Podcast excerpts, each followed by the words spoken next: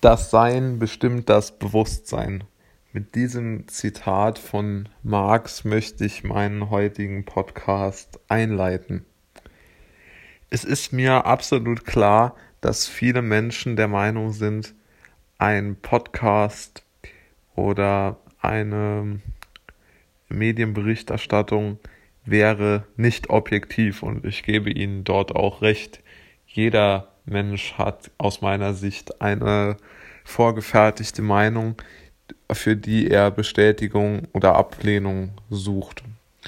Und es geht, glaube ich, eher um die Art und Weise, wie man seine eigene Meinung kundtut und wie viel Offenheit man noch in seiner eigenen Meinung lässt. Und die bestimmt dann über den Grad, ähm, sagen wir mal, der Diskussionsfreudigkeit.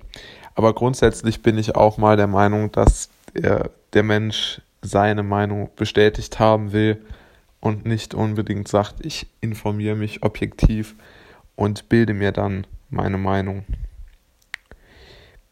Ja, um zu meinem Eingangsstatement zurückzukommen, es geht mir vor allen Dingen um Folgendes. Wenn jemand im Moment wirtschaftlich gut gestellt ist, ein schönes, großes Zuhause hat, keine wirtschaftlichen Sorgen, der kann natürlich bequem zu Hause sitzen und sagen, ja, vielleicht verhindert der Lockdown irgendeine mögliche Gefahr. Ja, das denke ich ist bei ziemlich vielen Menschen, gerade in Deutschland, der Fall.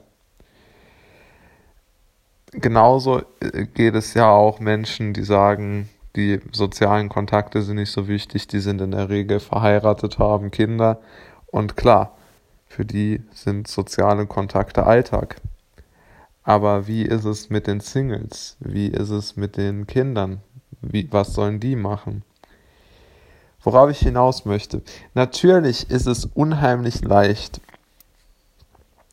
seine eigene Meinung durchdrücken zu wollen. Ja, und wenn man in der Mehrheit ist, wie aktuell die Lockdown-Befürworter, dann, ähm, dann hat man sehr gute Karten, dass man eine Bestätigung für die eigene Meinung findet. Also man muss ja nur das Fernsehen anschalten und sofort findet man alle möglichen Menschen, die einem recht geben, wenn man den Lockdown befürwortet.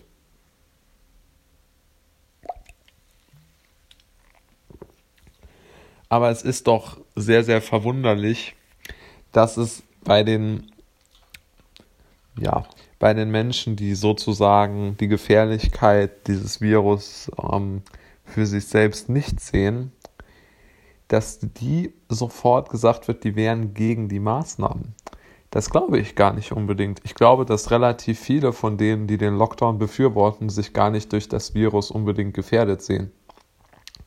Ich glaube, dass die einfach die Situation im Moment mögen und den Lockdown deshalb befürworten.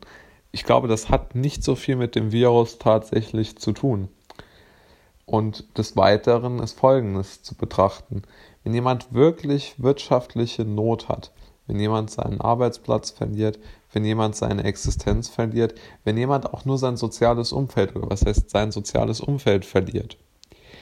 Ich habe das Gefühl, es gibt nur noch äh, vor allen Dingen Physiker und Physikerinnen vor allem, für die soziale Kontakte mehr oder weniger Teufelszeug sind, dass man sofort unterbinden muss und dass man hm, nicht, äh, ja, dass das am besten abgeschafft wird.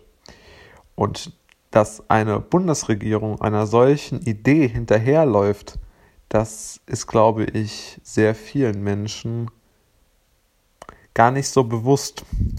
Ich glaube, dass, dass es schon so eine Art Suchen nach den passenden Fakten im Moment ist. Ja, also die äh, Öffnungsbefürworter oder die Normalitätsbefürworter, wie jetzt ich zum Beispiel, die ähm, rezitieren dann immer äh, Virologen und äh, Wissenschaftler, aber auch andere Größen die natürlich eher für Öffnungen plädieren und die eher für Normalität plädieren. Und dann gibt es natürlich welche, die gerne den ganzen Tag zu Hause in ihrem Einfamilienhaus sitzen würden und die dann die ähm, Lauterbachs, Drostens und Brinkmanns rezitieren, aber ja nicht aus wissenschaftlichen Kalkül oder aus wissenschaftlicher Überzeugung, sondern aus dem Kalkül heraus, dass sie damit ihre Ziele erreichen.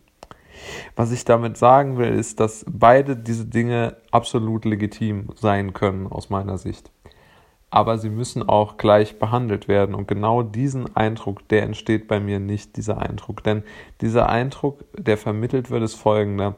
Es gibt positive und negative. Es gibt richtige und falsche Meinungen. Und die richtige Meinung ist Lockdown so lange wie möglich. Und egal was passiert, Lockdown, Lockdown, Lockdown. Und ich habe einfach das, ich verstehe es ehrlich gesagt nicht, weil aus meiner Sicht sehr, sehr, sehr klar über die Minderheit und über die über den Schutz, über die schutzbedürftigen Gruppen, jetzt nicht für das Virus, aber über die für die Gesellschaft schutzbedürftigen Gruppen einfach hinweggegangen wird.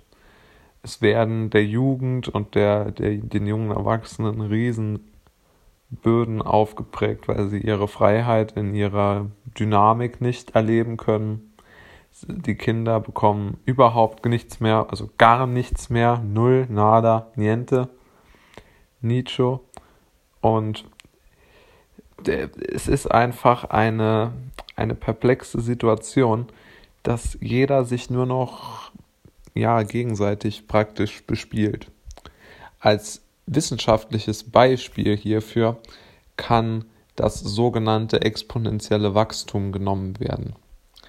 Ja, es gibt ein exponentielles Wachstum in einem zeitlich sehr engen Rahmen bei der stattfindenden Pandemie. Das ist in jedem Fall so.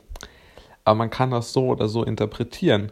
Man kann sagen, wie Brinkmann und Drosten, ganz schlimm, brutal, wir müssen alle einsperren.